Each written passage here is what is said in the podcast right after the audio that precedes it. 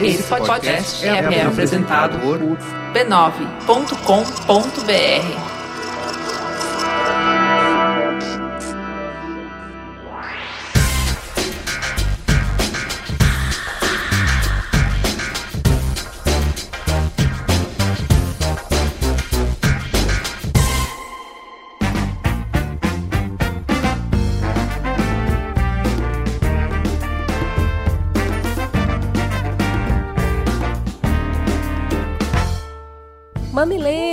mamiletes, bem-vindos ao Mamilos 40. Cris Bartes e Juva Lauer estão aqui para te convidar para ir além, para ouvir aquilo que já faz parte do seu mundo, mas também aquilo que você discorda veementemente. Vem com a gente, reforce suas crenças, enriqueça seus argumentos e crie novas dúvidas. Não se esqueça, você pode falar conosco pelo Facebook do Mamilos, no Twitter e no Periscope no perfil mamilospod ou pelo e-mail mamilos.b9.com.br. E também pode contribuir com esse projeto pelo Patreon, patreon.com mamilos. Falando em Patreon, os patroneiros e patronetes, nos planos de 30 a 50 doletas, vocês poderão escolher qualquer pôster do site www.nacasadajoana.com.br são mais de 170 artes diferentes. Chega de parede vazia. E agora, a voz mais sexy da podosfera brasileira, quiçá mundial, vem nos contar o que ele garimpou para embalar o Mamilos dessa semana.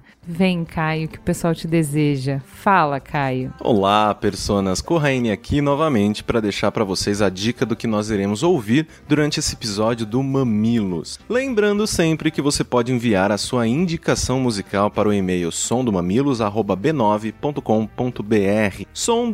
somdomamilos@b9.com.br. Nesse episódio, a gente vai ouvir o som do Molungo, um grupo que traz a essência da cultura popular afro-brasileira, do fandango ao nayabim, do tuareguê ao nagô. Então fiquem aí com Molungo, no som do Mamilos. Molungo, corta o baque do trovão, bate que a Macaíba fala e hoje faz tremer o chão. Que lindo, cada bomba é um corpo seu, quando embola, inflama, roda e faz fuar e fuzuê. Bem-vindo quem mar alto navegou. Traz do banto a virtude e a cadência. E beijo para Alterosa em Minas. Brisbane, na Austrália. Cris, o Thiago tá lá longe, mas ele pediu pra gente mandar esse beijão de aniversário pra você. Um beijo pro nosso querido Lincoln e ele mandou um beijo também pra Jéssica. São João do Paratininga, São Paulo. Vamos agora para um merchan rapidinho? Se você é amigo, a gente sabe que tem muito podcaster que escuta o Mamilos. Se você quer diversidade no seu podcast, em eventos e afins, e vive dizendo que, ai, puxa vida, eu gostaria até de trazer uma mulher, eu só não conheço nenhuma que fale sobre essas coisas, os seus problemas se acabaram-se. Chegou o movimento Convide uma Mulher. Uma iniciativa que acredita que uma maior representatividade feminina é possível em eventos, também em palestras, workshops, entrevistas, na verdade, em qualquer projeto que você tiver aí. Você pode seguir o projeto no Facebook e acessar a lista de mulheres que eles vêm organizando. Tem gente para falar de tudo quanto é assunto, tem até a Cris e a Ju lá. Obrigada para quem nos cadastrou. Vocês podem cadastrar todas as mulheres inteligentes, formadoras de opinião, com muito conteúdo que vocês conhecem e gostariam de ver em outros lugares. E é isso, galera. Convidem uma mulher. A gente vai colocar o link na pauta para vocês, é o facebook.com barra convide uma mulher. Vamos agora pro Fala Que Eu Discuto. Male, male,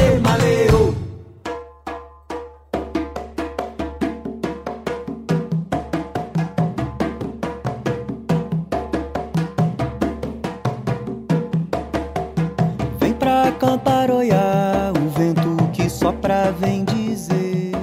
Juliana, foi interessante, né, o programa passado. Eu achei tão bom que até o Marco Túlio e o Olga discordaram deles mesmos. Então eles ficaram ouvindo o programa e discordando e escrevendo pra gente. Não, mas eu falei isso, mas eu queria ter falado aquilo. E eu falei isso, mas devia ter pensado nisso e aquilo. E assim, é um trabalho que a gente também tem que fazer com todos os convidados que vêm, que assim, a gente tá acostumado a consumir conteúdo tipo TED. Que a pessoa fica 30 dias, é muito mais que isso, né? Mas vamos forçar. 30 dias preparando o conteúdo, então ela faz, vê o melhor jeito, estuda e tal. Aí depois ela fica 30 dias só ensaiando aquele conteúdo para em 30 minutos ela conseguir falar da melhor maneira possível sobre aquele assunto. E o Mamilos não é isso, gente, é freestyle, é ao vivo e até por isso a pretensão do Mamilos não é encerrar nenhuma conversa, não é falar assim tudo que você precisa saber em 30 minutos sobre esse que você assunto. sempre quis saber sobre isso tá aqui. Toma. Não, não. É dar um pontapé pra começar a conversa. Então, assim, se você tá escutando agora e nunca comentou Mamilos, você tá fazendo tudo errado.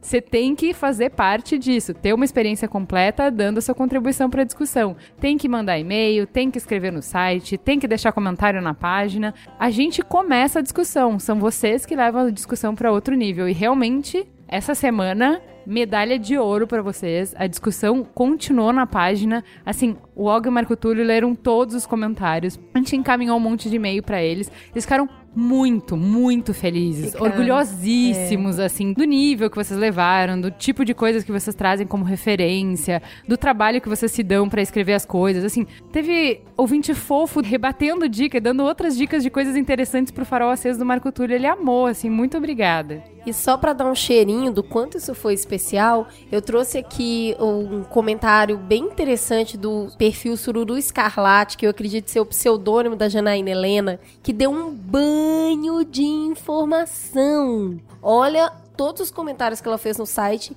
Eu destaquei um aqui, mas ele vale muito a pena. Ela diz: a política de gastos excessivos e irregulares fiscais não foram nem de longe o principal motivo pelo qual chegamos onde estamos. O nosso orçamento não tem nada de grande, é sim deprimido, coitado. Enquanto a média dos países da OCDE é de 22% do PIB em gastos sociais, o Brasil gasta cerca de 15%, a França gasta 32%, o dobro. Lembrando que são porcentagens e não números absolutos e, portanto, fica respeitada a proporcionalidade da riqueza de cada país país. Sobre irregularidade fiscal, acho que se referiram às pedaladas fiscais. Isso foi um maquiamento de números pelo atraso de alguns repasses, todos sociais inclusive. É feio, mas o Brasil não está mal por causa disso. E aí, vamos para os reais problemas. O maior problema do Brasil é de projeto. Temos sido reféns de um projeto de país pobre, exportador e que foi impelido desde que o pessoal da linha dura ganhou o grupo de Sorbonne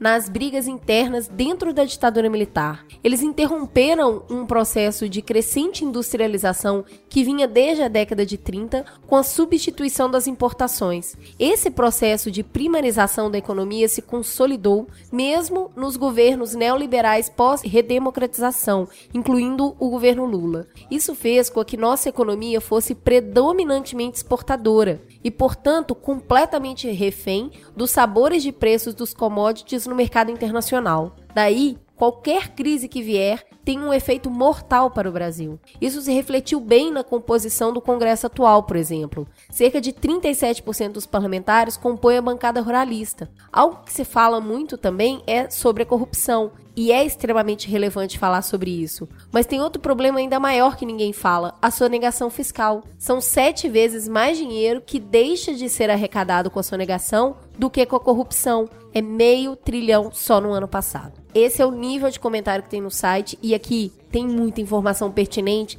sobre o que a gente esteve conversando sobre a crise que estamos. E eu acho que tem uma coisa muito importante que eu fiquei pensando depois do programa, é que não importa se essa é a maior crise ou a menor crise, ou se já Não. vivemos maior ou menor. A gente tem que resolver. É, o Mário César Sanfelice mandou um e-mail. Eu só vou fazer um comentáriozinho antes de ler o e-mail dele, só porque ele começa mostrando as credenciais dele. Teve muita gente que ficou incomodada da gente citar que teve um doutor que comentou com a gente, achou que, ai, gente, vocês não podem baixar a orelha só porque a pessoa fala que é doutor. Gente, calma, relaxa, né? Assim, a gente tem que reconhecer também, eu acho que isso faz parte do porquê muita gente gosta do Mamilos, que a gente não tem uma posição aqui de que a gente sabe de tudo e que a gente é as picas das galáxias de todos os temas, né? Então, assim, nem tanto ao mar, nem tanto à terra. Não é que a gente não possa falar de economia porque a gente não é economista, não é que a gente não pode falar de tecnologia porque nós não somos as pessoas que mais entendemos sobre o assunto, mas a gente também tem que reconhecer que a gente não é especialista nesses temas, né? Então, feito esse preâmbulo, me chamo Mário, sou pós-doutorando em ciência da computação na USP. Gostaria de fazer um comentário sobre preconceito e um elogio ao Mamilos.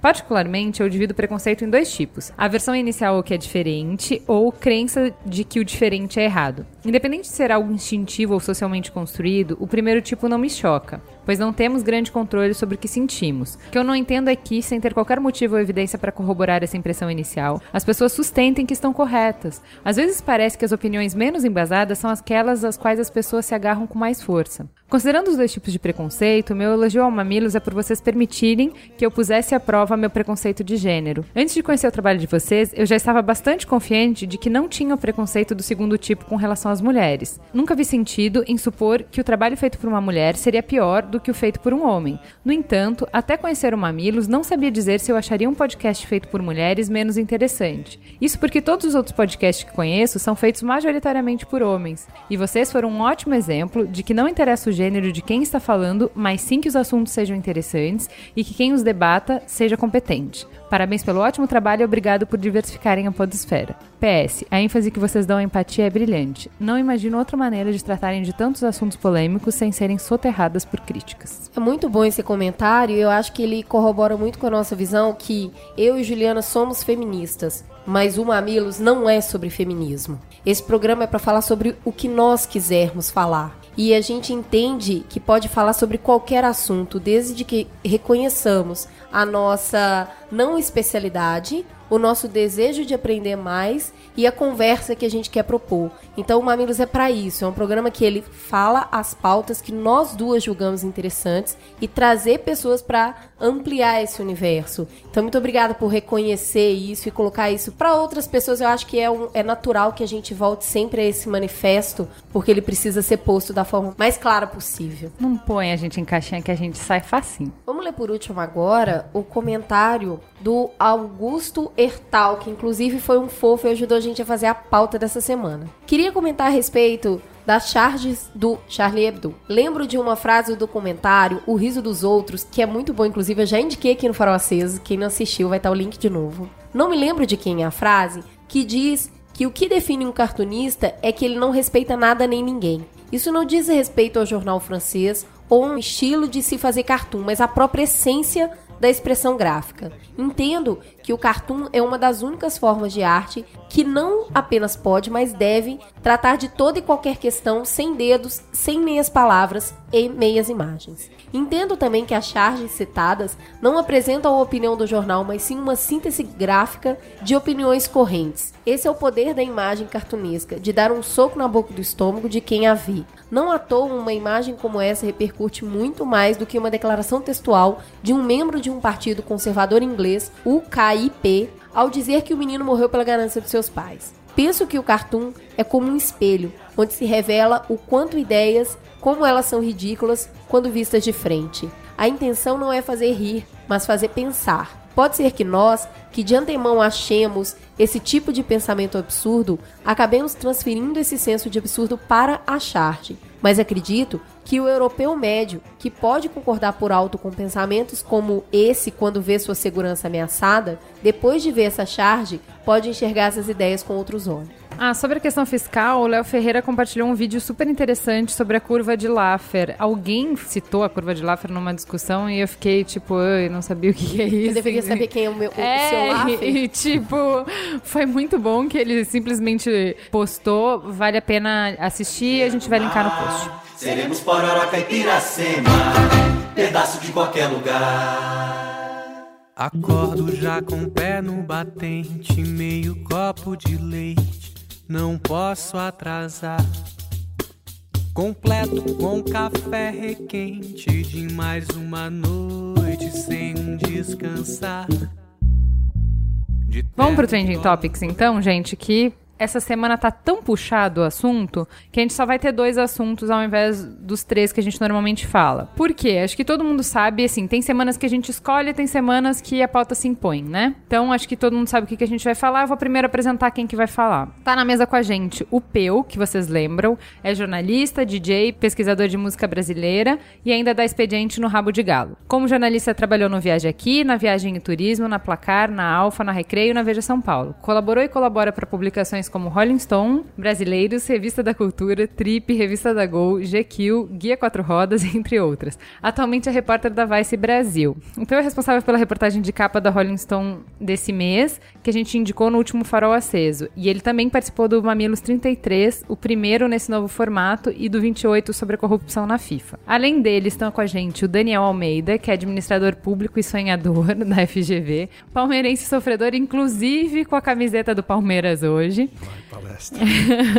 Trompetista de coração e, acima de tudo, um curioso de plantão. Ele participou do Mamilo 7 sobre o Charlie Hebdo, então é super interessante porque quem pegou o bonde andando e só escutou o programa da semana passada, vale a pena voltar e ouvir o programa do Charlie Hebdo. A gente conversou bastante sobre isso. O programa seguinte foi sobre liberdade de expressão. Quem não escutou, vale a pena. O Dani também gravou o Mamilos 12 sobre violência policial, que é um dos nossos preferidos. Se você ainda não escutou, ouça. E o Mamilos 14 sobre a greve dos caminhoneiros e do Mamilos 35, ou seja, o Daniel, assim, ele com é certeza é o colaborador que mais participou do Mamilos, é um né? mamileiro de coração. No É. lugar do Palmeiras, inclusive. É.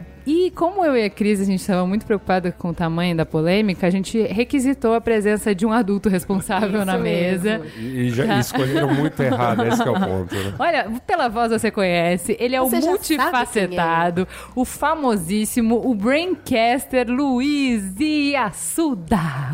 Oi. Ele é o Mr. Mupoca também. Ele é o Mr. Mopoca, é muito- evidentemente. é transmídia. Você já É pensou transmídia. sobre isso? Não, e o vídeo que ele fez da Expo, é Expo que fala, né? Isso. Gente, tá sensacional, eu amei Não, aquele mas vídeo. aí é méritos do Higino, né? Que é um senhor diretor, senhor editor. Gente, mas tá, tá ótimo, eu queria mais daquele conteúdo. Eu fiquei assim, tá, mas já acabou, eu quero todo dia, eu quero sempre. Vamos, Yasuda, produza. Pô, me manda pra Itália, que beleza. Entertain me. Produzir feliz e Pô, bêbado. tranquila. Comendo parmigiano reggiano pro resto da minha vida. Gente, vocês sabem que a gente tá aqui nesse hahaha, hehehe, é demorando de pra entrar, é, demorando pra entrar na pauta, porque vocês sabem do que a gente vai falar, tá tenso, essa semana foi horrível. Vamos falar sobre a violência no Rio. E assim, conforme a gente começou colocando as coisas na pauta, virou uma teta e não trending topics. Não vai dar tempo de falar tudo. Então, assim, segura a ansiedade, o formato não é esse, a gente vai falar o que der tempo aqui, tá? Então, assim, vai ter muita coisa que não vai ficar, está na pauta, mas não tem como falar sobre tudo. Do que, que a gente tá falando se você estava em Marte? No último domingo, mais de 30 suspeitos foram detidos acusados de participarem de saques e roubos. Em Copacabana, lanchonetes, bares e supermercados fecharam as portas com medo no fim da tarde. Avenida Nossa Senhora de Copacabana, às 4 horas de domingo, um grupo de pelo menos 10 pessoas, que seria formado por moradores da região, cercou um ônibus voltando da praia. Quebraram a socos o vidro do coletivo para agredir os jovens lá dentro. Tumulto, correria, policiais chegaram, dispersaram a confusão e evitaram o linchamento e, apesar de terem pego um crime em flagrante, não teve prisão nenhuma. O ônibus estava lotado, quem estava dentro do coletivo em desespero quebrou a janela para pular e fugir. Aparentemente, essa reação não foi espontânea, ela foi planejada por redes sociais, no WhatsApp. Uma página que reúne moradores de Copacabana mostrou pessoas comemorando o ataque, gente dizendo coisas do tipo: a polícia não fez nada, então os justiceiros fazem, merecem meus aplausos. É esse naipe de coisa que estava acontecendo. Para expandir um pouco esse cenário e a gente entender o meio da história, porque esse é o final, no dia 10 de setembro, o juiz Pedro Henrique Alves, titular da primeira vara da infância e da juventude e do idoso, decidiu pelo impedimento da Polícia Militar na apreensão de crianças e adolescentes sem a comprovação de flagrante delito. A decisão foi tomada após a PM apreender menores que seguiam da Zona Norte para as praias da Zona Sul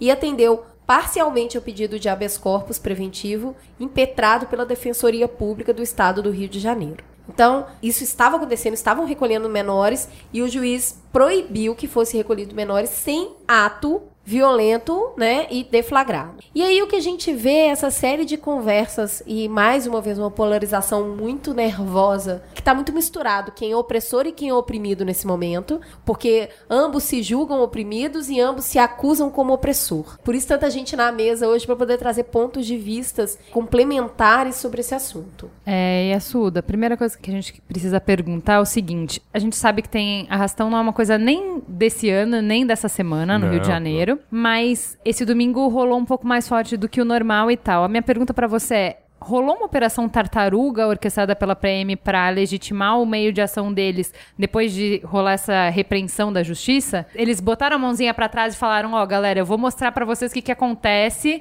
se a gente segue a legalidade. E Então, vocês vão se dizem- arrepender. É, diz o Beltrame, diz a, a moçada responsável pela segurança pública do Rio de Janeiro que não. Que ainda assim fizeram prisões, né, nesse fim de semana. Só que também tem é, o relato das pessoas de que tinha policiais nas praias enquanto estavam rolando os arrastões e eles simplesmente não faziam nada vendo os crimes ocorrerem. Difícil, né?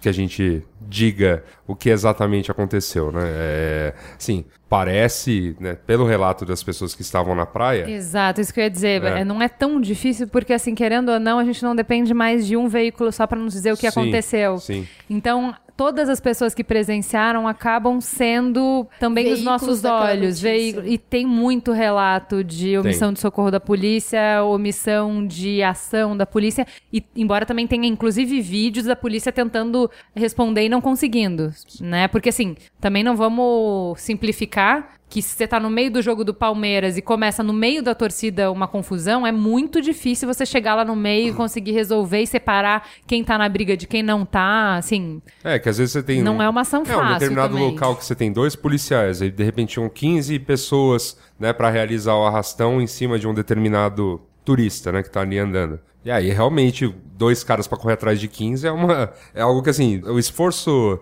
que o cara pode até fazer em relação a isso não vai valer nada. Então o cara já toma algum. O cara parece que não tá fazendo nada, às vezes pode ter tomado outra providência. Por isso que eu falo, fica difícil pra eu tomar qualquer. Juízo. É liviano responder, né? Não, assim. é, exato, porque apesar dos problemas que é acreditar, né, em determinadas versões, fica difícil responder sem estar lá. Às vezes é isso, tanto um determinado procedimento pode ter sido mal interpretado, e aí parece um corpo mole, quanto realmente os caras né, deliberadamente fizeram, porque assim, eu. Não, é- isso assim, é a só prim- pra população legitimar É. eles saírem da lei. Sim. Né? Então, sim. assim, ó, E- é o seguinte, assim, se eu e- seguir a regra do jogo, fica ponto- incontrolável. Então, eu preciso deixar que você veja a merda que acontece se eu ajo dentro da lei, pra você me pedir, pelo amor de Deus, pra eu fazer o que for preciso pra me manter seguro. E, e é muito louco porque, assim, é, você teve a questão dos arrastões, você teve essa questão do ônibus, né? Da reação, vamos dizer assim. E você teve o Beltrame indo à, à, à mídia pra bater, basicamente, na questão do, Da legalidade. da né? legalidade. Então você fala, peraí. A gente precisa só dar um passo antes, que eu acho que a gente não fez, a gente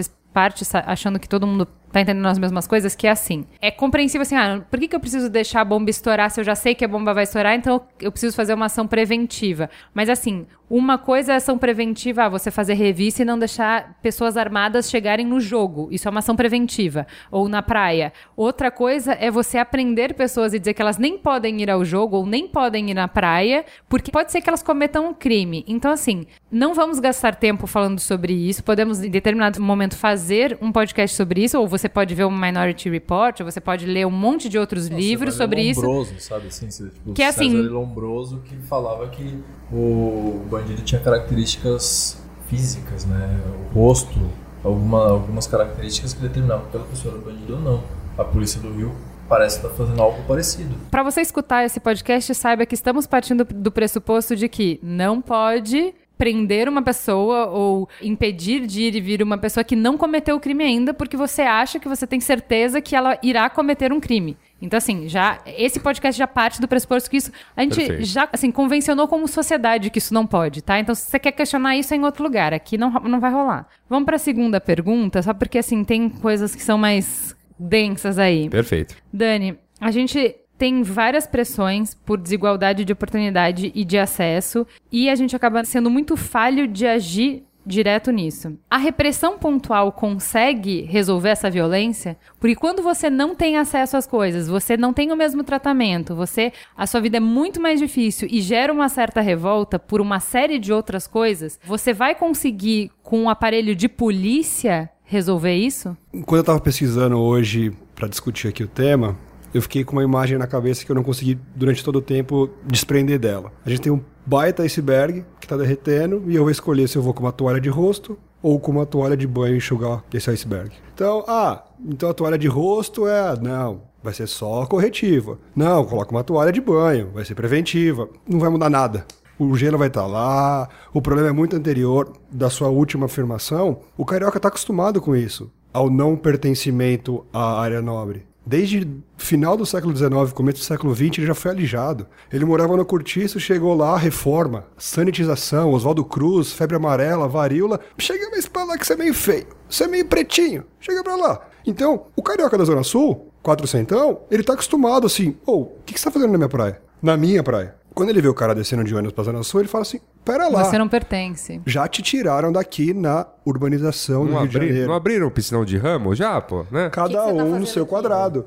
Então, é muito difícil quando a gente vê o reaça, porque quando você observa o poder público, e aí Rodrigues Alves como presidente e o governador do Rio de Janeiro, Francisco Pessoa, se não me engano, eles falaram assim à sociedade, peraí, nós vamos limpar o Rio pra vocês. O Rio vai ficar bonito, sabe por quê? Pro turista poder vir pra cá. Pra gente conseguir ter imigração. Essa foi a justificativa do governo do Rio de Janeiro e do governo brasileiro. A gente precisa de turistas aqui. Ali de 1903 até 1920, fizeram uma limpeza étnica no Rio de Janeiro. Limpeza com muitas aspas, tá? Então a população está acostumada com isso. Infelizmente, é muito recente. Se for pensar, 1900 para 2000, Não se mudou tem um cultura. ranço ainda de, ou, você não pertence aqui não. A polícia olha pro negro e ela fala, pera só um pouquinho, eu não sei se você é bandido ou não, mas não é pra você estar lá. Já não te falaram que teu lugar é na favela? Já não te falaram que teu lugar é no morro? Então, eu sou aqui a cancela. É tenso? Agora, respondendo a sua pergunta, Ju, se a polícia resolve, podia quintuplicar o volume de policiais, é só somar o número de balas que teriam pra matar todos do arrastão que não resolveria. Não, é mas muito gente, óbvio. não é, é, assim, é tão desesperador porque tem vídeo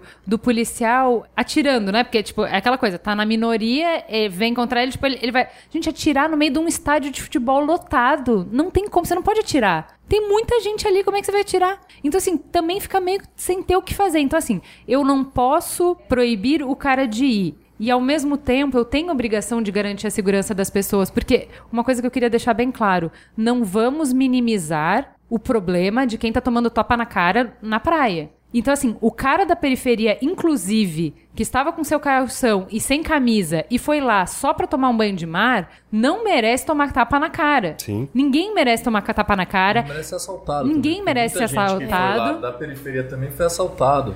Não, Então é assim, é isso, sabe? Assim, você que trabalha e é assaltado às quatro da manhã no ponto de ônibus indo pro trabalho, tipo, você também é vítima da violência. Não é só classe média alta, não, não é, tá todo mundo. Então, assim, a violência ela é inadmissível. Essa galera que faz arrastão não é coitadinhos, nossa. É a, gente, a única coisa que a gente tá falando é não coloque na mesmo saco todo mundo que parece igual. Isso. Não trate todo mundo igual. E uma coisa que eu briguei, assim, briguei não, mas tava muito incomodada enquanto a gente fazia a pauta é o seguinte: o cara mais reaça, Dani, é o cara da periferia. Porque o ladrão que vai lá e faz merda na praia é o cara que suja pra ele. Então ele não pode ir pra praia porque ele não tem direito porque um cara da periferia foi lá e fez bagunça. Mas, Ju, é totalmente Entendeu? compreensível ele ser um pouco reaça, na minha concepção, não É, concordando e- de não, jeito é nenhum. o cara da periferia que Eu quer que a a, gente- punição exemplar. Acho- Porque Mas ele fala, cara, ele, eu, ele eu acorda que esse- segunda cedo, Ju. E ele olha pro cara, o cara tá caçoando Isso. dele, porque ele é o Gerson. Que ele vai lá, Isso. faz o roubo e Isso. volta, e ele acorda segunda de manhã cedo pra trabalhar. Ele fala, pô, mas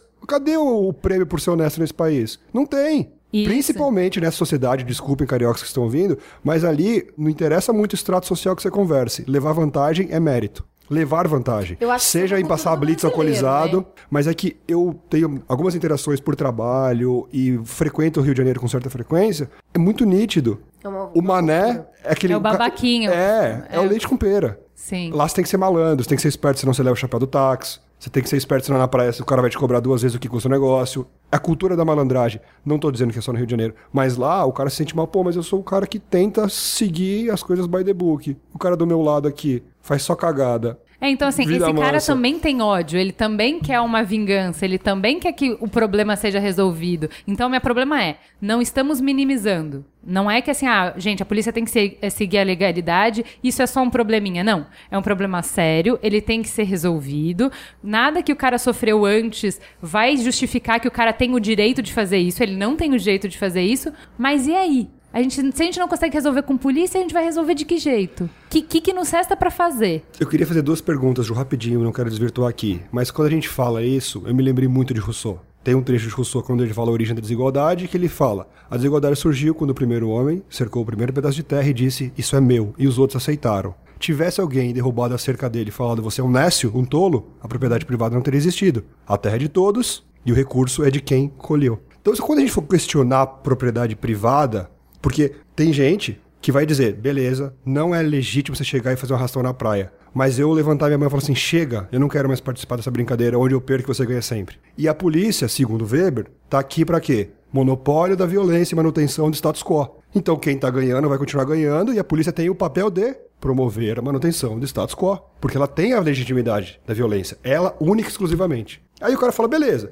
então eu tenho uma regra em que eu sempre perco e ainda tem a cavalaria, que quando eu vou tentar dizer ou estou insatisfeito, ele vai lá e ele tem o direito de me dar borrachada. Então é uma questão muito complicada, porque se a gente, olha, quem não tem vai continuar não tendo e quem tem continua tendo, a polícia tá aí, ela resolve o problema. Agora e quando o cara fala assim, mas eu também quero frequentar aqui. Roubar não, mas eu quero frequentar aqui. Um pedacinho dessa areia tem direito. É legítimo, ele não tá tirando um pedacinho da areia que fala assim, eu quero acessar essa propriedade aqui, que era pública e agora tá se tornando privada. É um bom questionamento. E aí a gente pergunta pro Peu, em que medida esses grupos de justiceiros eles não são um reflexo da cultura difundida pela internet de acusar, de julgar, de punir as pessoas nas redes sociais, de extravasar para violência física. Essa violência moral que está acontecendo na internet, você acredita ser um pulo muito grande ou não? Eu acho que a internet ela, ela possibilita que a gente seja muito mais direto às vezes e ela ela tem uma falta de filtro que se você fosse escrever uma carta você teria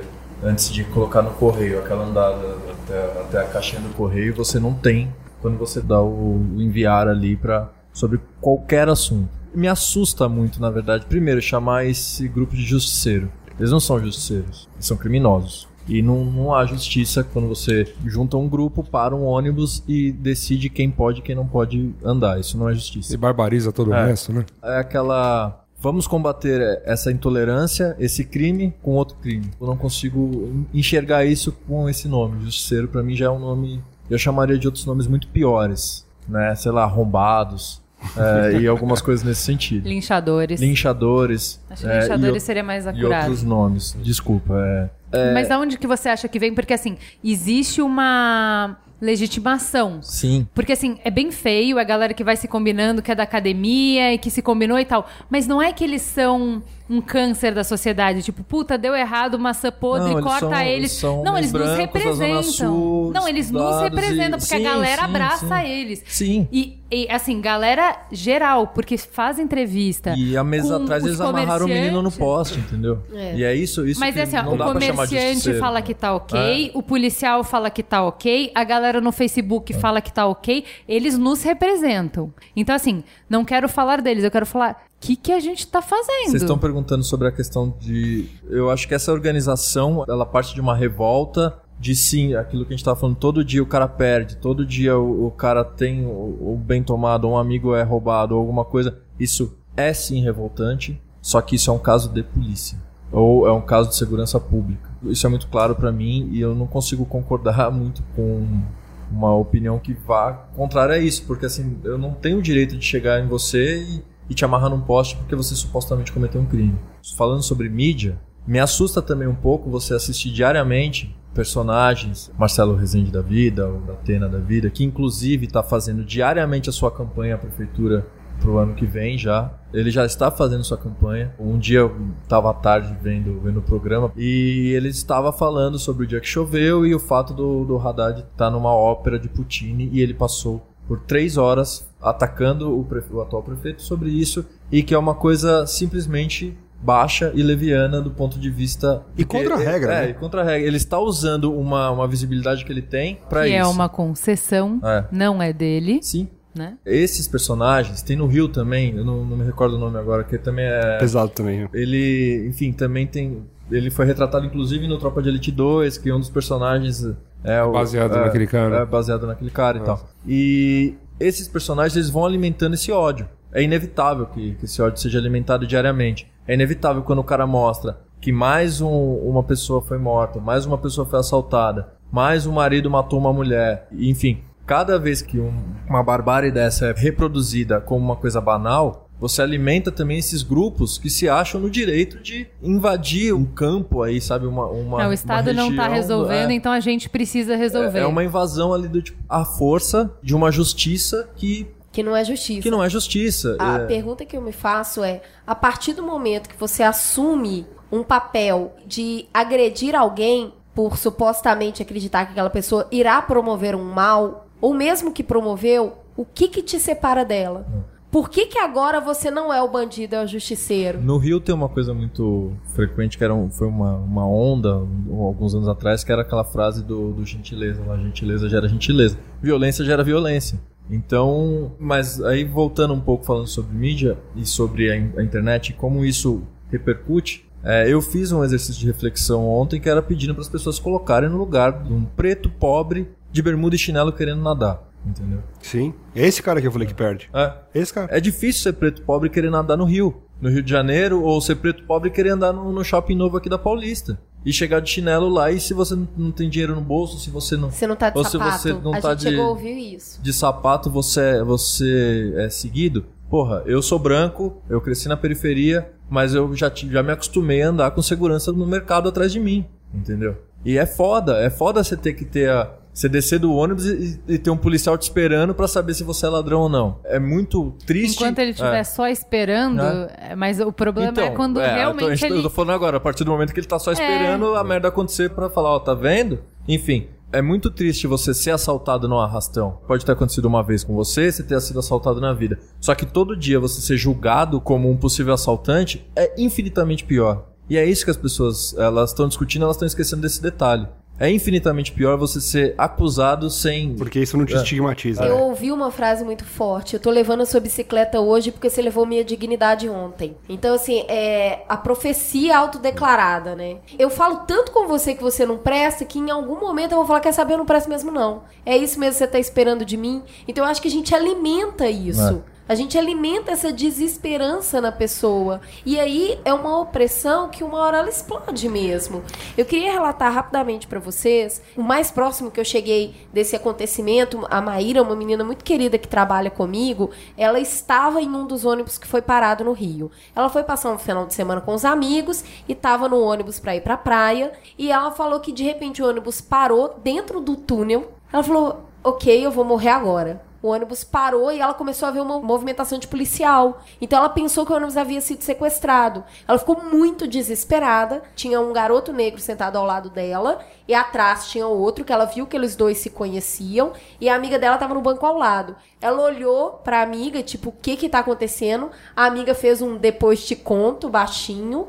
Ela falou que a hora que o policial entrou no ônibus, todos os garotos negros levantaram. Ele não precisou abrir a boca. Todos levantaram. O cara não falou uma palavra, ele começou a apontar. Um vem, um vem, fazendo com a mão, só o gesto com a mão, apontando e fazendo sinal de vem. E todos que ele apontava vinha. Ela falou que o menino que tava ao lado dela tava jogando videogame no celular e o irmão no fone. Ele virou pra trás e falou com o irmão dele assim: Vão, brother. E aí eles já desceram, tipo, puta, que merda. Ela começou a ficar horrorizada com aquilo. E aí tinha um outro cara com a esposa e o filho, o filho de uns três anos. E aí ela falou que o cara virou e falou assim: Não, eu não vou descer. E aí o policial virou e falou: Desce. Ele, não, pelo amor de Deus, eu tô indo pra casa, eu sou trabalhador, eu sou trabalhador. Tirou a carteira de trabalho e falou: Eu tô aqui com a minha esposa, eu tô com meu filho, eu não posso descer. Eu não posso descer. Ela falou que nesse ponto ela já tava aos prantos. E aí ela falou que o policial desencanou do cara, mas levou todos os outros. Você andava com a carteira de trabalho na ditadura, né?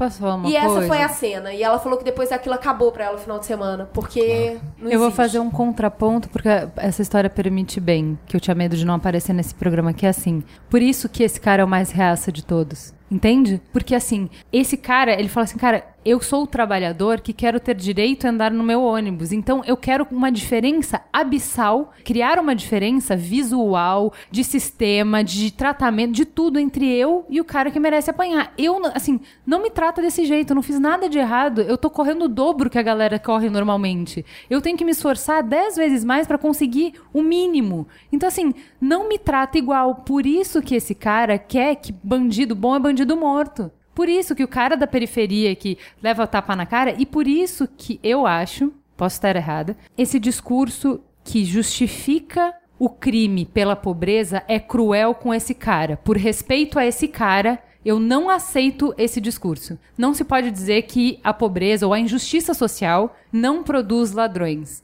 O cara que é pobre de periferia e que é injusto com ele, que as pessoas têm milhares de privilégios que ele não tem, ele tem que fazer muito mais e os filhos dele não têm as condições que os filhos dos outros têm. Esse cara é honesto e digno, não é justo você dizer que pobre é ladrão. Ou que a pobreza justifique o roubo ou a violência. É a criminalização da pobreza. Né? É, mas tem um porém nessa frase, no- novamente. Não é. Jamais você vai, você vai poder falar, ah, o cara é pobre e necessariamente ele é ladrão. Contudo, entretanto e porém, você pegar. Por alguns exemplos, você nunca vai poder dizer que crescer num ambiente pobre não tem contribuições para que você. Porque, assim, é, é uma é um questão. risco de... social. É um a risco pessoa está em risco é, social. Exato, né? é assim, ela, ela tá exposta a- àquilo. Novamente, é uma questão de exposição. Você pode pegar um moleque branco, classe média alta, que se mete com crime, e ele vai ser tratado como uma espécie de exceção à regra. Mas, Yasuda, tem um ponto que eu tava pensando é.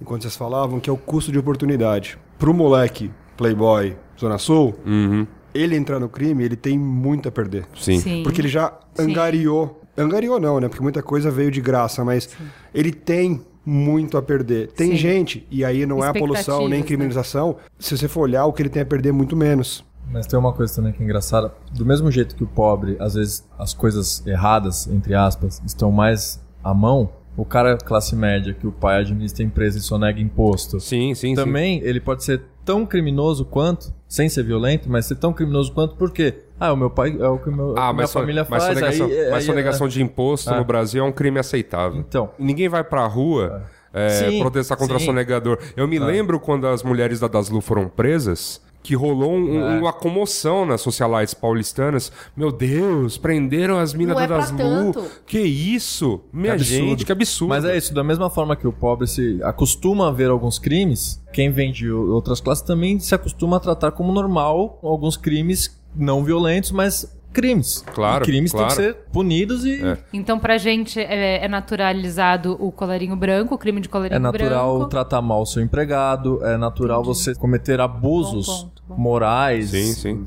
sexuais. Sim. Se você foi por- aprendendo porque isso. se você, você aprende isso do mesmo jeito. Pra terminar esse ponto sobre e assim, tirando a questão do bom e do ruim, do, né, do bem e do mal. Você tá lá na periferia, você tá acostumado a sair de lá e já tomar um esculacho de um policial. Você pisou num lugar que a galera é mais branca e mais rica, você já vai tomar um esculacho, você vai ser seguido pelo segurança. O estado não chega onde você mora, não tem policial circulando lá, lá as coisas rolam livremente. Só que você vê que de repente chega alguém e impõe uma, uma determinada ordem, something né? E essa ordem a gente pode né, falar aí desses grupos organizados que chegaram impondo uma, uma determinada ordem em locais mais periféricos. Aí o cara te oferece oportunidade. Pra muita gente de morro, esses caras pagaram até faculdade. Esses caras transformaram a vida lá num lugar mais pacífico. Não tem mais assalto, não tem mais. Sabe, todo mundo ali, se tá ali. Às vezes é uma coisa simples, é paga o É. remédio da mãe que tá Paga o doente. remédio da mãe que tá É, doente. É o clássico, o clichê cara, já. é, o cara se torna pra essa pessoa o Estado. né? Então, assim, tudo que tá fora do bairro me oprime. Né? É violento contra mim. Então, se o cara que tá me provendo Estado me fala, cara, a hora que você sair daqui, você. Tá liberado. Eu posso contar uma história curta? Pode. É, uma vez eu tava voltando pra casa, meus pais moram lá ainda, no Parque Modelo, que é um bairro na zona norte de São Paulo, perto do Horto Florestal. É uma quebrada pequenininha, não é tão assustadora quanto algumas pessoas pensam, mas ela é um pouco afastada do centro. Eu tava descendo uma ladeira, que eu descia sempre, já era tarde, meia-noite, meia-noite e pouco, voltando, não sei se era da faculdade, do bar, enfim, mas passou uma moto perto de mim, o cara acelerou e jogou a moto em cima de mim. Eu tomei um puta susto, porque eu tava voltando pra casa ver um cara, achei que ia me assaltar, ia me agredir, fazer qualquer coisa. Tava só eu e ele na rua. No final da rua, tava o Gamarra, que era o traficante da esquina da minha rua. E tinha uma biqueira na esquina da minha rua. Ele tirou a arma da cintura, apontou pro cara e falou: Para. O cara parou a moto assustado, tira o capacete. O cara tirou o capacete e aí ele me chamou. Me conhecia pelo nome, porque esse cara, inclusive, deu uma camisa do Santos pro meu pai uma vez. Ele me chamou, falou: Pedro, vem cá, meu nome é Pedro. eu fui até ele, ele tirou o cara sem, sem o capacete já tremendo muito mais do que eu tremi com a freada em cima de mim, com o grito que ele deu. Ele falou: pede desculpa pro moleque. Eu só queria estar invisível naquele momento. Eu não queria, eu não queria estar naquela situação. E uma arma apontada pro cara. E o cara, desculpa. Ele falou: Eu sei de onde você é, era do bairro próximo. E se você aparecer aqui de novo, assustando o morador, eu vou meter bala na tua cara. Isso com a arma apontada pra cara dele. Ele falou: Eu só não te mato agora, porque ele tá aqui. Eu fui pra minha casa, o cara foi pra casa dele. E é difícil quando você olha uma, uma situação como essa, uma história como essa, a polícia não ia fazer nada nessa situação. A polícia nessa mesma rua, é, um conhecido meu teve uma overdose e a polícia negligenciou atendimento para ele nessa mesma rua. É difícil você olhar para a polícia, e aí entra um pouco o meu histórico, é difícil olhar para a polícia como aquela que vai resolver quando você lida com isso. Então é foda você ouvir gente falando que preto pobre tem que apanhar. Mas mais foda ainda se a polícia não é quem vai resolver, é você achar que então tudo bem você tomar o problema para si e resolver. Não Essa... acho que o Gamarra esteja certo, não acho nada, mas era muito fácil naquele momento eu enxergar ali a justiça. O Peu viu isso agora, com instrução, com tudo que ele já percorreu no mundo. Mas pensa em alguém que, pô, não saiu de lá. Não sai muito de lá. Quando sai é pra tomar um esculacho ou pra trabalhar. É foda. Não é minha realidade. Pô, eu sou daqui, já fui assaltado várias vezes. Obviamente, chateante todas elas. Mas assim, pô, alguma coisa né, eu tenho que enxergar aí que. É essa que... pergunta que eu quero colocar. O que eu queria perguntar é o seguinte: se você, se o cidadão brasileiro fala, chega, eu não posso ficar de braço cruzado, eu preciso fazer alguma coisa, e ele decide assumir um serviço que deveria ser público, um serviço do governo, por que, que ele prefere assumir o papel da polícia e não o papel do educador e do assistente social? É. Complicado, né? É, é tipo assim, gente, não podemos ficar de braços cruzados. Eu concordo, não pode mesmo não. Mas por que, que você quer ser o policial ao invés de ser o professor? É, porque... é a pergunta que eu queria colocar para vocês. Professor é complicado, né? Você ouve alguém te falando assim que é professor, ah, legal, mas você faz mais alguma coisa, né? Porque... Ah, você sou professor, pô... eu, eu, não tô falando você não porque trabalha? esse cara não quer ser o profissional da polícia. Ele não é, quer não, entrar pra Ele polícia. quer ser o polícia. Ele quer é. ser o justiceiro. É, polícia. O que eu quero saber é por que, que o espaço que ele fica fazendo grupo no Facebook e no WhatsApp pra pegar o ônibus, ao invés de fazer o grupo no Facebook e no WhatsApp, pra ir lá no final de semana na periferia eu tenho, ajudar. Mas, a minha, Mas minha... ele tem o que ensinar. É. Então, não, e minha, eu acho que a minha resposta para isso, e aí eu deixo você, Daniel, falar, é que é o seguinte: as pessoas, quando reagem, não estão interessadas em mudar nada. As pessoas reagem, e né, o termo reação é disso, né? Por alguma ação em que elas querem que as coisas voltem a ser como sempre. E o que é ser como sempre? Ser como sempre, na cabeça do frequentador de praias da zona sul do Rio de Janeiro, é tira esses pretos daqui. O ser como sempre é eu não ter que ter esse trabalho. As coisas já estão feitas para mim. Eu não quero que melhore, eu quero que não mude. Eu quero que não mude. Não porque assim, que pensar desculpa, em não levar o celular Desculpa, porque assim, tem muita teoria já colocada e tudo mais, né?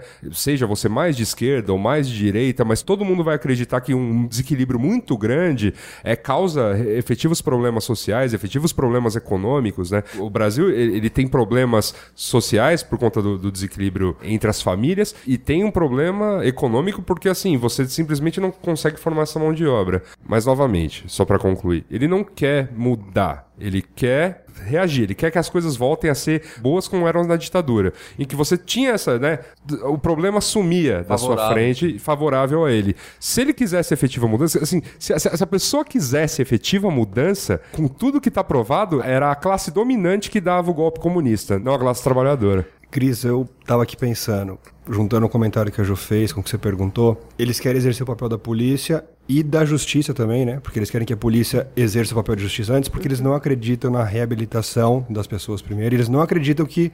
Porque o professor, se você for pensar, ele vê várias cagadas que você faz, ele vai te moldando, ele vai adaptando, ele vai formando o seu caráter. E as pessoas não acreditam nessa capacidade de adaptação do caráter dos outros. Então, ó, que nas torto, morre torto, bala nele. Puf que é o que a polícia teria que fazer na concepção dele. Então, quando a Ju perguntou, esses são os corajosos justiceiros, entre aspas, que são é, representantes de uma parcela gigante que só não tem coragem de assumir o ponto de vista dela, ou porque tá na Ana Maria e não pode falar a verdade, mas elas estão aplaudindo dentro de casa. A hora que fecha a porta, as quatro paredes, ó, gostei. Nem é isso que precisa aplaudindo mesmo. mais escondidas, já estão É, no Facebook agora- apoiando. No meu Facebook. Perder, vai lá, perderam dá uma perderam a vergonha, dá uma perderam, olhada perderam completamente a vergonha. Então, né? é, você observa que as pessoas, meu ponto de vista, estar errado, eles não acreditam que existe possibilidade. Eu acho que tem uma coisa que a gente não tá falando, que a gente tá falando só da questão social, não tá falando sobre o impacto da sensação de impunidade. Então, quando o Estado se omite, quer por não resolver, como o Peu estava falando muito bem sobre o Estado não estar na periferia,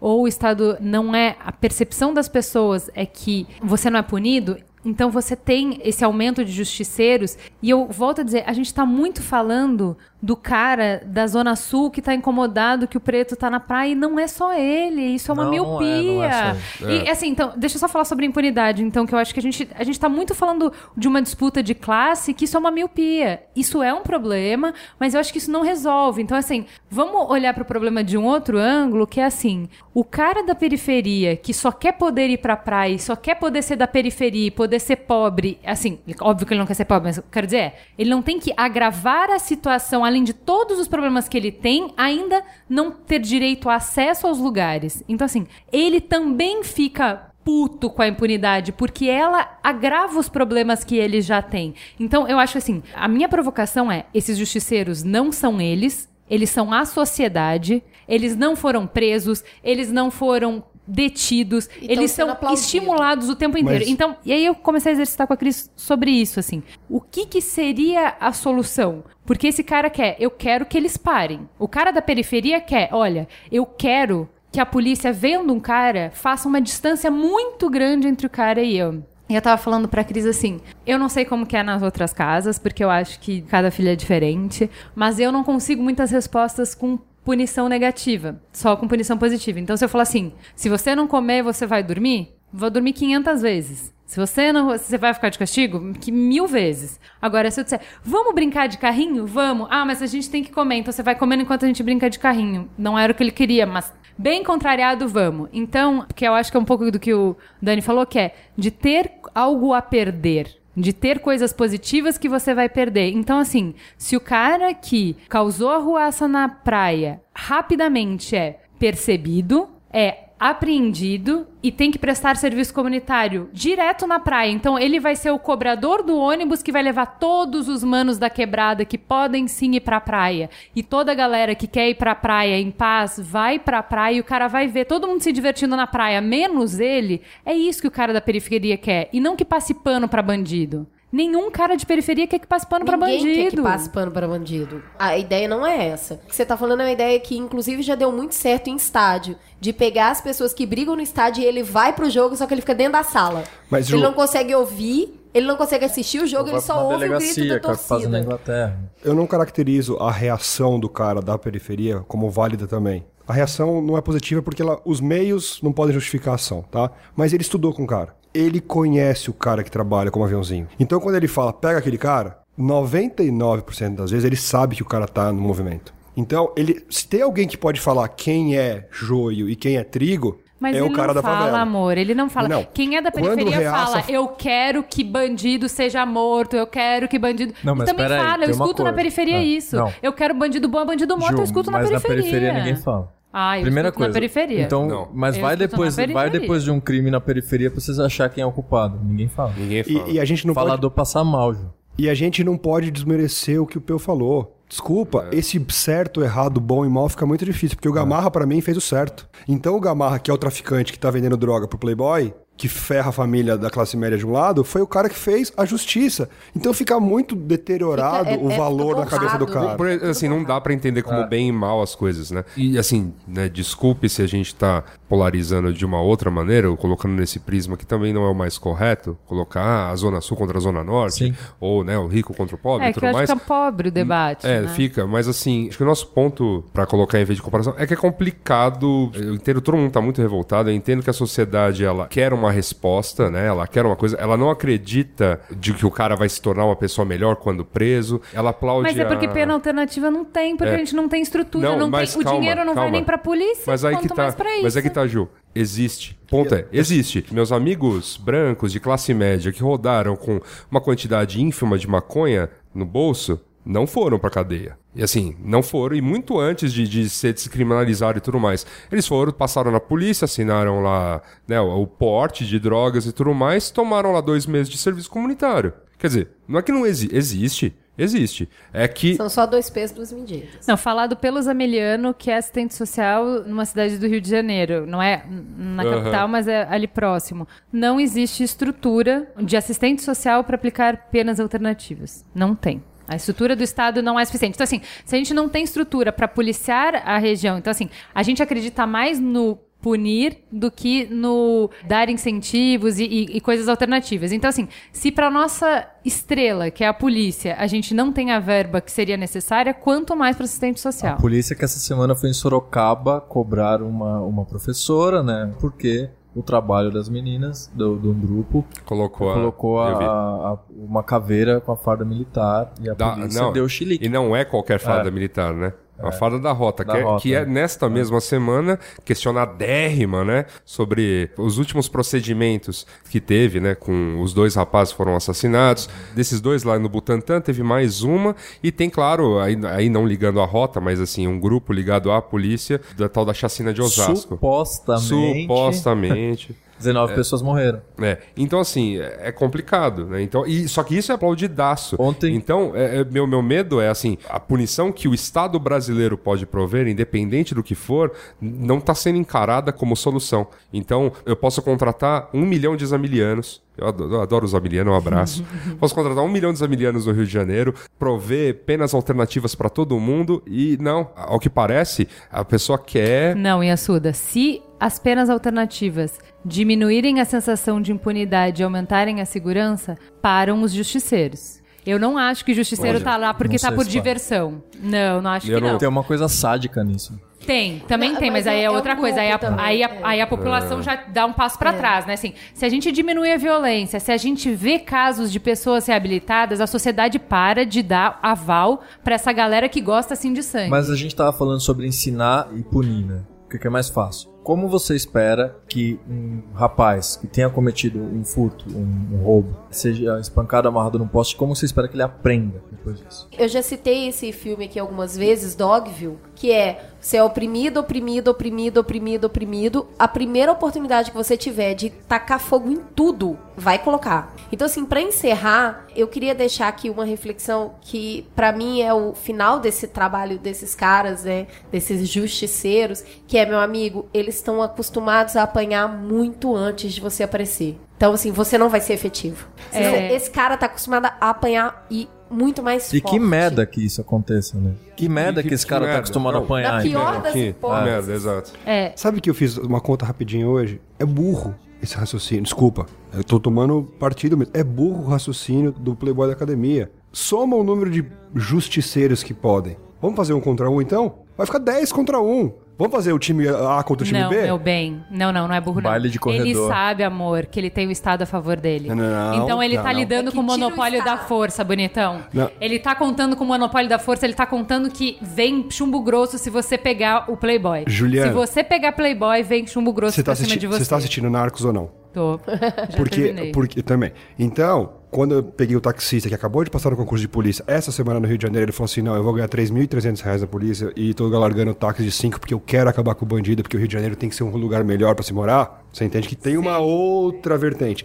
Mas esse cara ali, ele falou: o acordo é até as Olimpíadas. Esse barril de pólvora tá manuseado até as Olimpíadas. Depois, a gente não sabe se o poder paralelo é mais forte, mais fraco ou igual à polícia. Então, se vocês têm a PM, com esses três oitão enferrujado, vamos liberar então lá em cima todo mundo que tá maquinado. Aí no um contra um a gente vê o que dá. Por isso que eu acho que a gente não tá fazendo, A sendo conta. tão leviano quando a gente faz essa luta de classe. Porque a hora que liberar mesmo, ah é? Então é pra pegar os playboy daqui contra os malacos de lá? Eu acho que vai perder. Então, matematicamente, eu acho que as pessoas estão sendo burras. Não é batendo no cachorro. É, é o cachorro bravo. Você não dá comida pra ele, você deixa ele enjaulado. Quanto mais preso você tiver, você tem que ter contato com eles, tem que conversar com eles pra quebrar a barreira. Distanciar não é a solução. É, tem um clipe do Rapa, da minha alma, que é um clipe preto e branco. Tem 15 anos, né? Sim. Parece que ele foi gravado Ontem. nesse final de semana. Tem muito, muito link na pauta. Leiam, que são coisas que a gente não conseguiu falar. Nossa, tem muita, Mas- muita coisa pra ser falado nessa pauta?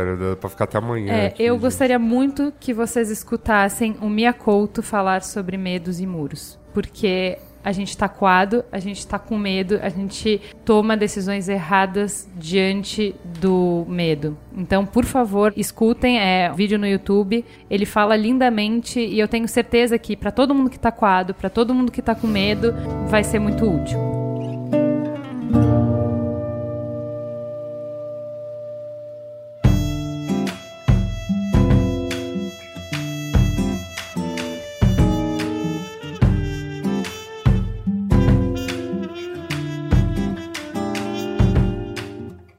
Falar de coisa então- boa? Vamos falar de top term? Vamos pegar o resto da energia que sobrou depois de um tema tão pesado pra falar de algo que nos leve pra um lugar mais positivo. E aí, com esses lindos homens na mesa, a gente vai falar no Trending Topics 2 sobre o M. Vestidos, maquiagens Nossa, né?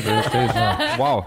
e o discurso da Viola O que Davis. cada um usou no carpete vermelho? Então vamos lá, o fato é, na noite de domingo, Viola Davis recebeu o Emmy de melhor atriz dramática pela série How to Get Away with Murder. Na história dos 67 anos do prêmio, somente atrizes brancas levaram essa estatueta. Mulheres negras só haviam ganhos em categorias de comédia e minissérie, por exemplo. Outras duas atrizes também foram contempladas com Emmy, Regina King, como atriz coadjuvante pela minissérie ou telefilme American Crime, e Uso Aduba como melhor atriz coadjuvante na série Orange is the New Black.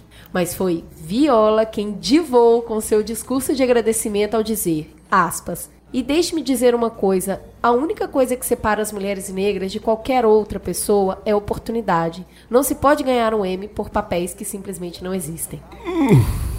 E aí? A gente tem que falar alguma coisa? Acho que agora ela falou pela gente. né? Encerramos, né? Cara, eu queria destacar um negócio muito legal, que foi a hora que ela ganhou, ela tava concorrendo com uma outra atriz negra da série Empire, que também, elas são todas muito bonitas, né? Parece um bando de boneca. E aí, a hora que ela tava indo em direção ao palco, essa outra a Tarish se levantou e abraçou como se ela também tivesse ganho. Ela e ganhou, começou né? a Ela chorar. E aí, eu, cara, foi muito emocionante. Eu, eu arrepio só de. e Ela tava muito diva. Um vestido maravilhoso, um cabelo natural. Detalhes. Porque ela era a única negra de cabelo natural lá, entendeu? E na série ela inclusive usa peruca. E ela tá com cabelo natural, a maquiagem linda, o cabelo incrível e o vestido de fada. E foi muito brilho por uma coisa só. Tanto lá quanto aqui.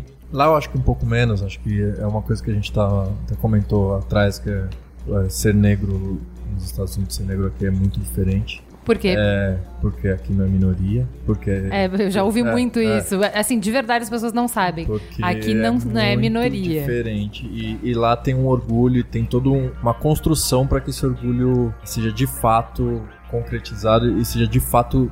Ele se torna uma arma de, de combate mesmo. Mas ainda incomoda ter preto orgulhoso. Ainda incomoda você ver uma mulher negra orgulhosa do E, do e ainda é muito recente, né? Vamos dizer assim, a, lu- a luta civil é, é dos anos 60. Quando falou que era a primeira estatueta de uma mulher negra em série dramática em 67 anos, eu, jura? Peraí, a gente tá em 2015, como assim a primeira premiada? Eu fiquei, eu não sabia. O Obama é o primeiro presidente negro. É, tá mais, a gente tá não, mais é, escancarado. a gente não tem um presidente negro. A gente mal tem no Congresso. É. A gente teve a primeira mulher agora. A gente teve, a gente teve aqui em São Paulo o primeiro É. prefeito negro, só Porque ele vinha com o alvarado do, do, Maluf. do Maluf. né? E, aí, e, e assim, e aí ele fez uma prefeitura bastante conturbada e nefasta, e aí, né, tem- você ainda é obrigado a ouvir aquela piadinha racista do. Ah, é porque era. Eu achei muito interessante também, porque enquanto ela falava, a câmera pegou outras atrizes negras que estavam na plateia, tipo a, a Carrie, que é de Scandal. Todas elas estavam muito emocionadas. Me lembrou muito a série que eu tava comentando, que é Blackish, que o, o ator principal ele fala: quando um negro ganha, todos os outros ganham, todos se sentem representados. Representatividade importa. A felicidade genuína delas por ver aquela mulher no palco foi incrível. E o discurso da Uso, a Uso ela simplesmente não acreditou que ela havia ganho. Porque ela ganhou no ano passado pela mesma personagem, na mesma série. E de repente ela ganhou pela segunda vez consecutiva. Então sabe quando anuncia e ela fala, beleza, não sou eu, e era ela? Então ela chorou muito. Ela subiu fez um discurso muito emocionado também. E ela olhou pra irmã dela e falou assim: é um privilégio ser sua irmã. Nós duas sempre fomos companheiras. Ela fez um discurso muito voltado pra irmã dela, que tava ali, sororidade na alta, sabe? Então, assim, ela também não acreditou que era ela que tava ganhando. Nenhuma das três acreditaram. E foi muito bonito, foi muito emocionante. Olha, bem superficialmente, comentando, porque às vezes é difícil você mensurar o quanto a representatividade faz diferença na vida das pessoas. Que não é um número, não é uma estatística, que isso é real. Vou falar uma coisa que é pálida e pequena perto disso, mas o fato de duas mulheres serem protagonistas num podcast e não convidadas, o fato de duas mulheres falarem sobre assuntos como economia, política, sociedade, cultura e não ficarem no quadradinho de gastronomia, filhos, moda e tal. É, Esmaltes. Esmaltes empoderou tantas mulheres que quando a gente começou o programa, a gente recebeu um monte de e-mail de gente que foi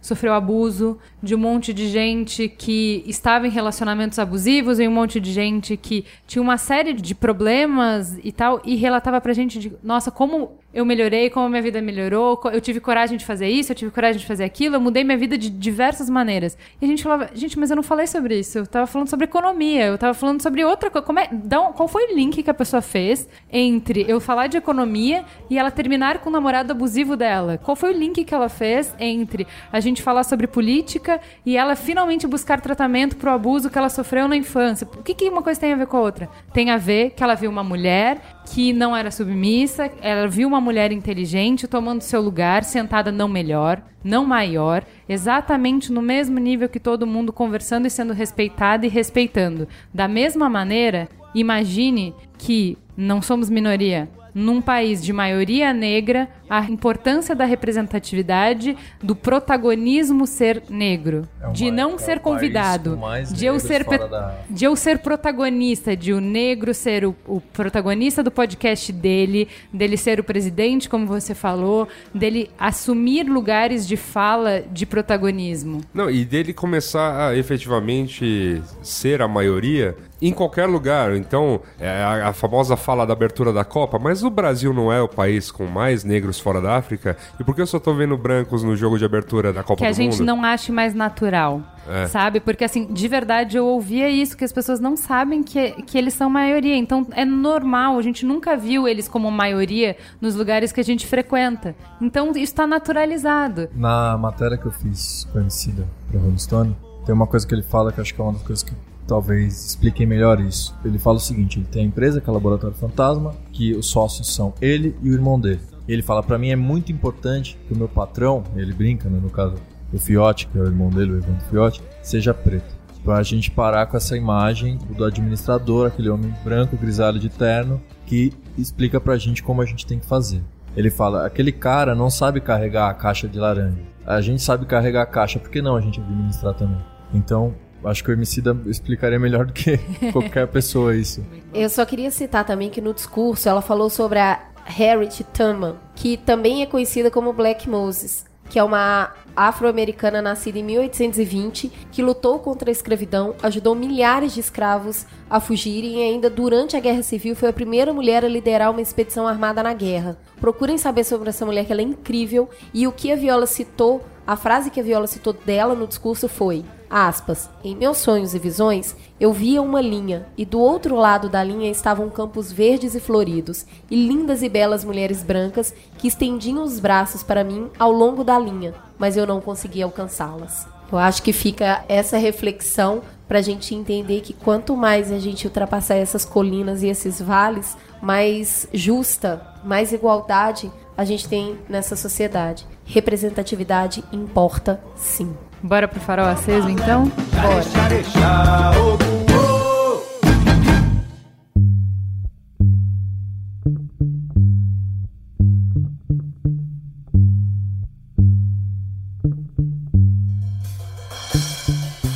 Vamos então agora para o farol aceso. Vamos começar com o Peu.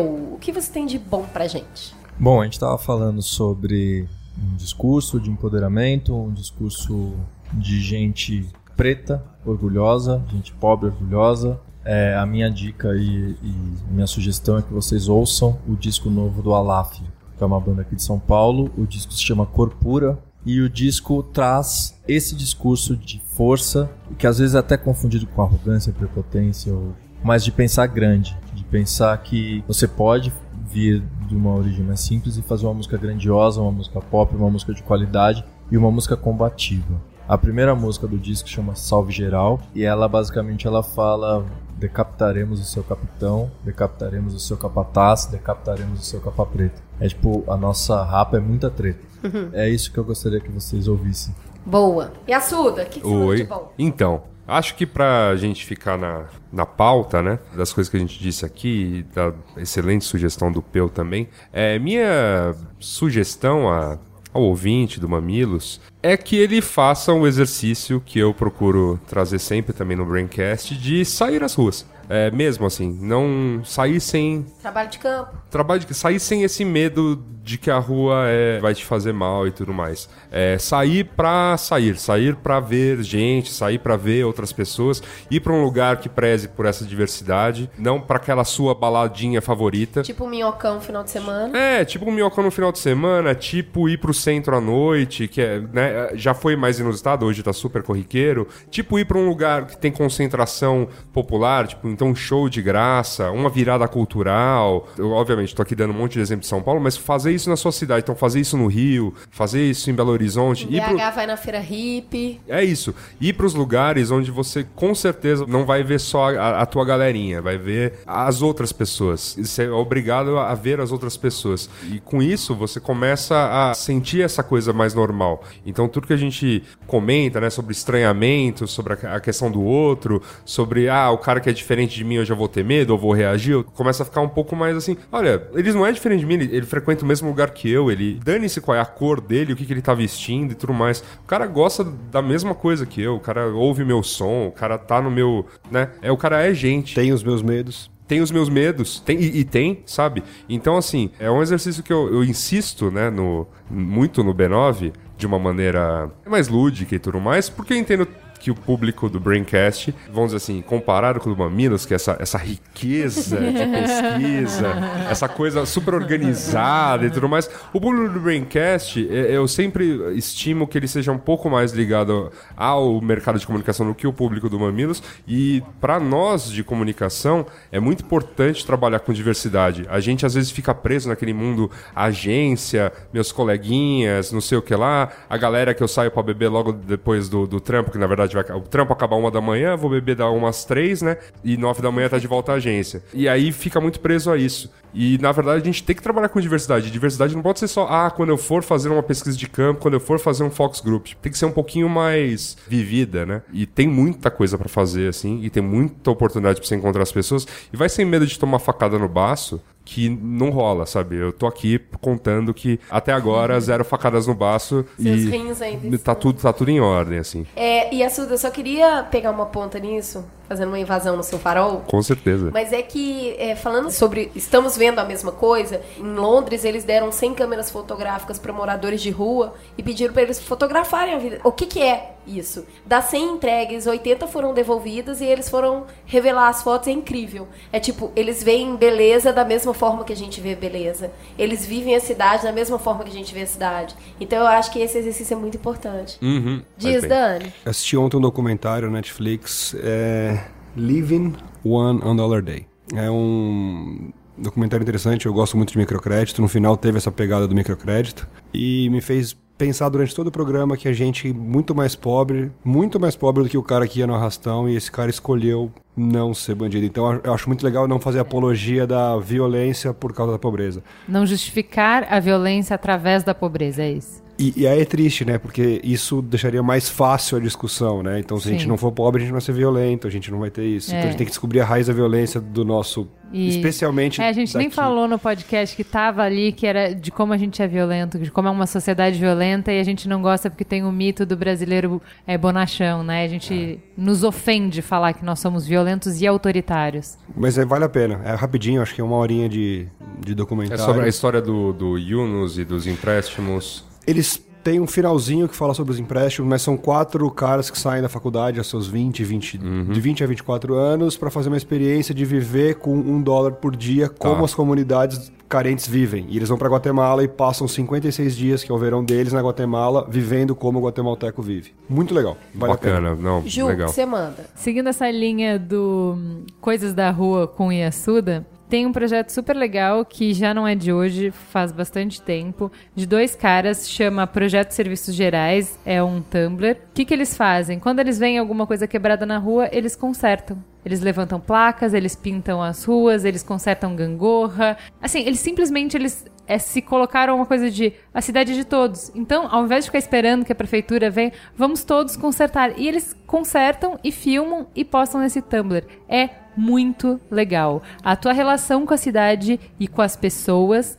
muda completamente. E acho que a gente está passando por um momento de retomada dos espaços públicos, de se encontrar, por isso a minha indicação do Minha Couto é de que assim, quando a gente se encontra, tem muito a ver com o que você falou, a gente perde um pouco o medo. Né? Então, assim, cuidar dos espaços públicos, nos encontrar, tira um pouco esse ranço. Esse projeto é muito legal, vale a pena. Ju, só uma rapidinho. Tem uma teoria que chama Teoria da Janela Quebrada. Isso. É super interessante. Você que está ouvindo aí, vai no Google agora e coloca Teoria da Janela Quebrada e entende quão importante é essa iniciativa de consertar as coisas na rua. Tem uma galera que tá fazendo hoje em dia, pegando praças, né, Isso. por aí no Brasil e criando hortas coletivas. Então a própria galera do bairro tem aquela praça ali na frente, vai lá, cuida da horta e tudo mais, e planta. Óbvio que tem, como tudo na vida, tu- óbvio que tem rusga, óbvio que tem gente que acha ruim. E, mano, é plantar couve, tem que.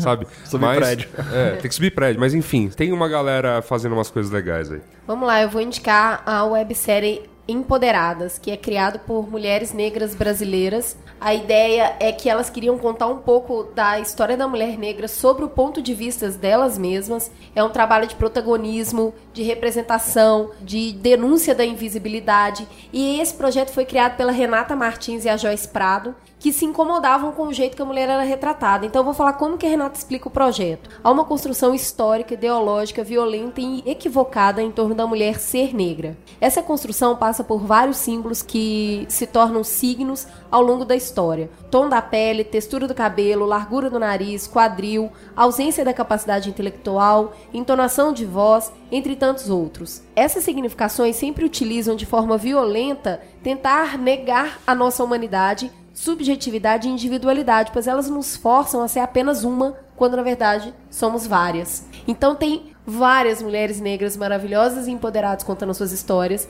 e eu indico principalmente o episódio 7 para vocês se apaixonarem pela MC Sofia, que é uma menininha que sabe muito bem do que ela tá falando. Então tá aí a dica para vocês. É isso, galerinha. Obrigada, meninos. Foi ótimo com vocês e até a próxima. Obrigada, boa noite, beijo. Obrigado a vocês. Tchau, tchau.